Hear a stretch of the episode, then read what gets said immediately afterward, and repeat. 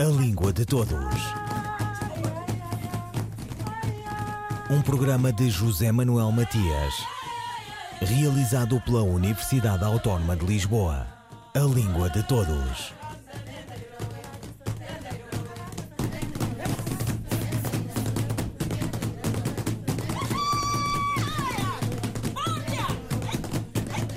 Que farei quando tudo arder? É um verso de Sá de Miranda. Há um incêndio que devasta a terra moçambicana a norte, em Cabo Delgado. O sofrimento expressa-se em variadas línguas e brinca-se com machados, como escreveu o poeta de língua alemã Paul Celan em Fuga da Morte sobre a Shoah, o Holocausto. Qualquer língua diz o mundo nos seus múltiplos tempos. Brincriações de Miyakoto foi escrito antes destes dias de escombros, quando ainda se queria seduzir para uma aproximação tátil e transformadora o corpo mistério do indizível. Venho brincar aqui no português, a língua. Não aquela que outros embandeiram, mas a língua nossa, essa que dá gosto a gente namorar e que nos faz a nós, moçambicanos, ficarmos mais Moçambique. Que outros pretendam cavalgar o assunto para fins de cadeira e poleiro, pouco me acarreta. A língua que eu quero é essa que perde função e se torna carícia. O que me apronta é o simples gosto da palavra, o mesmo que a asa sente a quando voa. Meu desejo é desalizar a linguagem, colocando nela as quantas dimensões da vida. E quantas são, se a vida tem é e dimensões? Assim embarco nesse gozo de ver como escrita e o mundo mutuamente se desobedecem. Meu anjo da guarda, felizmente, nunca me guardou. Uns nos acalentam que nós estamos a sustentar maiores territórios da lusofonia. Nós estamos simplesmente ocupados a sermos. Outros nos acusam. Nós estamos a desgastar a língua. Nos falta domínio. Carecemos de técnica. Ora, qual é a nossa elegância? Nenhuma, exceto a de irmos ajeitando o pé a um novo chão. Ou estaremos convidando o chão ao molde do pé? Questões que dariam para muita conferência, papelosas comunicações. Mas nós, aqui na mais meridional esquina do Sul, estamos exercendo a ciência de sobreviver. Nós estamos deitando molho sobre pouca farinha, a ver se o milagre dos pães se repete na periferia do mundo, neste subúrbio. Esta da crónica é uh, uma tentativa, se calhar, de mostrar o quão possível é agir sobre a língua, sobre uma língua sobre qualquer língua. A crónica de Miyakoto, aqui com mote para uma conversa com Guilhermina Jorge, da Faculdade de Letras da Universidade de Lisboa, sobre a obra do escritor moçambicano. Eu sou apaixonada pela escrita de Miyakoto e, e acho que seria incapaz de associar à escrita do Miyakoto a ligeireza. Eu acho que não. Acho que há um fenómeno, é um fenómeno de profundidade que se mete na língua uh, e que uh, cria, no fundo, há ali uma vontade é de criar novos sentidos, há ali uma vontade de mostrar que a língua é passível ser mudada, que a língua não é gramática, que a língua, que cada sujeito no fundo tem esta possibilidade de transformar a própria língua, de agir sobre a língua, e portanto ele mostra como é fácil, enfim, eu acho que esta crónica, mais que a ligeireza, é mostrar Vejam como é fácil, como é fácil, no fundo, pôr as palavras a, a, criar sentidos entre elas. Vejam como é fácil, no fundo, ligar eh, as palavras umas com as outras, porque, no fundo, há bocados de palavras que nós reencontramos em vários, em vários sítios, e, portanto, é mais esta, esta criatividade, é mais esta capacidade que a língua nos dá podermos agir, de podermos transformá-la, de podermos mudá-la. Ele, ele tem uma expressão que eu acho muito interessante, que é, é, é possível mexer na língua. A língua é, é, é passível de ser mexida, é possível desarrumá-la. Desarrumá-la. Portanto, a ideia de que a gramática é aquilo que é arrumado, é aquilo que todos nós partilhamos, mas depois E nós vemos isso, no fundo, o ser escritor, o ser poeta, é aquele que é capaz uh, de ir além de se apropriar a língua e de mexer nela, de desarrumá-la. E eu acho que aquilo que faz o Miyakoto é, uh, ou uh, aquilo que ele faz é, é, ir ao ponto máximo de desarrumação, mas como fazia também o Guimarães Rosa ou o Andino Vieira, enfim, nós vemos que há aqui também uma ligação a estes territórios que são, para o caso de Moçambique, um território multilingue, com várias línguas ali, e o português, o nosso português, enfim, é um português eh, que hum, se calhar não dá conta eh, dos sentires, não dá conta da língua do povo de Moçambique, portanto, falar de Moçambique eh, é diferente e, portanto, ele aqui consegue mostrar é precisamente como é possível pôr a falar estes dois povos, isto é, e nós lemos Miyakoto sem qualquer problema, sem que isto seja crie nenhuma incompreensão, incompreensão, da mesma maneira que os falantes de Moçambique leem também o Miyakoto da mesma maneira, isto é extraordinário. Portanto, no fundo, esta mexida na língua é também um aproximar do povo de Moçambique, é um, um aproximar da gente Moçambique, da sua gente. E nós é recebermos esta cultura também da sua gente. E receber, recebermos-la também através da própria língua e através da, desta capacidade que a língua tem de ser maleável. Está lá, como se fosse argila, portanto é possível moldar Professora Guilhermina Jorge, da Faculdade de Letras da Universidade de Lisboa, sobre a obra do escritor moçambicano Miyakoto. Ouçamos a segunda parte da crónica, onde o autor fala das suas brincriações. Estamos sim amando o indomesticável, aderindo ao invisível, procurando os outros tempos deste tempo. Precisamos, sim, de senso incomum pois das leis da língua alguém sabe as certezas delas? Ponho as minhas reticências. Veja-se, num sumário exemplo, perguntas que se podem colocar à língua. No caso de alguém dormir com um homem de raça branca, é então que se aplica a expressão passar a noite em branco? A diferença entre um asno volante ou um asno volante é apenas de ordem fonética? O mato desconhecido é que é o anonimato? Pequeno viaduto é um abreviaduto? Quem vive numa encruzilhada é um encruzilhão? O elefante que nunca viu o mar, sempre vivendo no rio, devia ter marfim ou rio-fim? Onde se esgotou a água se deve dizer aquabou? Quando a paisagem é de admirar, constrói-se um admiradouro? Mulher desdentada pode usar fio dental? Um gordo, tipo barril, é um barrilgudo? Borboleta que insiste em ser ninfa, é ela a tal ninfomaníaca? Brincadeiras, brincriações. E é coisa que não se termina. Lembro a camponesa da Zambésia. Eu falo português, corta-mato, dizia. Sim, isso que ela fazia é, afinal, trabalho de todos nós. Colocamos esse outro português, o nosso português, na travessia dos matos. Fizemos com que ele se descalçasse pelos atalhos da savana. Nos anos 90 até ao ano 2000 é possível ver que as obras do Miyakoto, eh, algumas delas têm eh, algumas brincriações, repetem-se nos livros. É natural, porque aquilo é, é natural porque é a língua do Miyakoto, portanto, e essas brincriações também acabam por reverter hum, para a sua língua literária e, portanto, a, a escrita, os livros dele. Uh, os últimos, mas há livros de Miyakoto que não, que não têm brincriações. E eu acho que as últimas obras do Miyakoto uh, são menos criativas.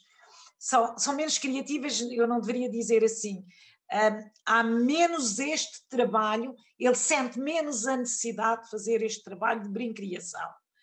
E o sentir menos esse trabalho de fazer estas brincriações não quer dizer que as obras não continuem a ser criativas, mas quer dizer que, no fundo, isto também são eh, são períodos, são fases literárias do próprio, do próprio autor e é possível sentir uma diferença nas últimas obras de, do Miyakoto. Destacado autor de língua portuguesa, o moçambicano Miyakoto, numa leitura de Guilhermina Jorge, professora da Faculdade de Letras da Universidade de Lisboa.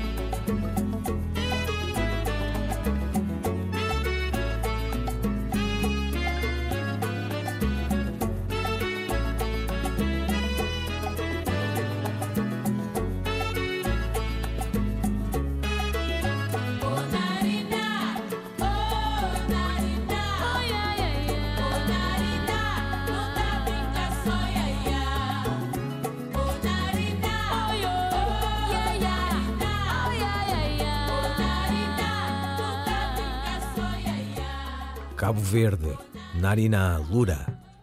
Neste tempo de pandemia e de outros desvairados desastres, Adelaide Mendes escreve sobre língua e cultura. Quando falamos de língua, estamos também falando de cultura, visto que essas duas dimensões são indissociáveis. Mas apesar de parecer que essa relação é óbvia para grande parte das pessoas que pensam sobre as línguas e o seu papel no mundo globalizado do século XXI, ainda que insista em enxergar o binômio língua e cultura como coisas estanques, que podem existir de modo absoluto sem qualquer relação entre si. Basta pensarmos nas muitas salas de aula de ensino de português, língua materna ou estrangeira, que difundem uma visão de língua sem pessoas, sem história, sem vida social e sem memória. Língua como um sistema rígido e fechado que só admite uma versão possível de existência no mundo. No entanto, para nós que atuamos na área de língua portuguesa, especialmente do seu ensino, importa compreender que ao ensinarmos língua, estamos também ensinando cultura. Isso significa reconhecer o português como um fenômeno social e simbólico de construção da realidade que nos cerca, o modo de construirmos os nossos pensamentos e estruturarmos as nossas ações e experiências e as partilharmos com os outros. Como língua pluricêntrica, o português é a língua comum de uma grande comunidade, mas que traz em si diferentes matrizes ideológicas, identitárias e culturais. Uma mesma língua representada por diferentes línguas culturas. Por isso, não devemos ensiná-la fechando-a em uma visão de país ou cultura específica. Aprender uma língua como o português significa mais do que dominar uma cultura de ilustração, e sim aprender a estar socialmente em português, o que envolve muito mais coisas do que simplesmente o domínio de formas linguísticas e de curiosidades culturais sobre a língua-alvo do Brasil, de Portugal, de Angola ou de Moçambique, por exemplo. Mais do que um instrumento, a língua é um símbolo, um modo de identificação, um sistema de produção de significados individuais, sociais e culturais, uma lente através da qual enxergamos a realidade que nos circunda. Como instância de uso e de interação, é sempre o resultado de práticas de significação situadas e marcadas historicamente, e que por isso mesmo não podem estar dissociadas da cultura. A partir dessa compreensão, as ações pedagógicas que desenvolvemos devem ser voltadas para ensinar os nossos alunos não a gramática fria e árida, mas modos de ser e de viver em português, língua viva e cheia de tantos matizes quanto são os seus falantes, nos quatro continentes onde é falada como língua oficial, nas variadas comunidades que vivem nas diásporas em diferentes partes do mundo e através de todos aqueles que se apropriaram dela como língua estrangeira e segunda. É esta riqueza que nos faz grandes e ricos culturalmente. Saibamos, pois, levá-la para as nossas salas de aula. A crónica de Edleis Mendes esta semana sobre língua e cultura. Um, dois, três, e... A Confissão da Leoa, de Miyakoto. Como todas as mulheres de Kulumani, chamava o marido por Netuango. O homem chamava-se Genito Serafim Mepepe. Por razão de respeito, porém, a mulher nunca se dirigia a ele pelo nome. Éramos assimilados, sim, mas pertencíamos demasiado a Colomani. Todo o nosso presente era feito de passado. Naquele momento, anixando-se junto dela, o marido falou-lhe com suavidade a que ela não estava habituada. Cada palavra uma nuvem reparando os céus. O que fazemos agora? Ora, agora. Agora vivemos, mulher. Eu já não sei viver no tuango. Ninguém sabe. Mas é isso que a nossa filha nos pede, que vivamos. Não me fale o que a nossa filha pediu. Você nunca a escutou? Agora não. Agora não, mulher. Não entendeu a minha pergunta? O que fazemos nós com a parte da nossa filha que não enterramos? Não quero falar disso, vamos dormir. Ela soergueu-se, apoiada num cotovelo. Os olhos estavam rasgados como os de um afogado. Mas a nossa silência, calada mulher, esqueceu que não podemos nunca mais pronunciar o nome da nossa filha. Eu preciso saber que partes do corpo enterramos já disse para se calar, mulher. Um tremor de folha na sua voz, meu pai brigava com infernos interiores. O ensanguentado saco contendo os restos da filha ainda pingava na sua memória. E de novo, a insepultável lembrança o assaltou. O tropel de vozes e espantos que o despertara na anterior madrugada. Excerto de A Confissão da Leoa de Miyakoto na voz da atriz Maria Henrique. O moçambicano Miyakoto, que acaba de publicar um novo romance com o título de O Mapeador de Ausências, dispensa apresentações. Natural da Beira, segunda cidade do país, o autor de Terra Sonâmbula, um marco no seu já longo percurso, é bem conhecido do público português e de língua portuguesa, bebendo do grande rio do brasileiro Guimarães Rosa, O texto de Miyakoto alia experimentação e poesia e pretende fundar uma variação de moçambicanidade onde particular e universal se conjugam. Ouviram Língua de Todos as despedidas de José Manuel Matias, Miguel Roque Dias e Miguel Vanderkellen. A Língua de Todos. Um programa de José Manuel Matias, realizado pela Universidade Autónoma de Lisboa. A Língua de Todos.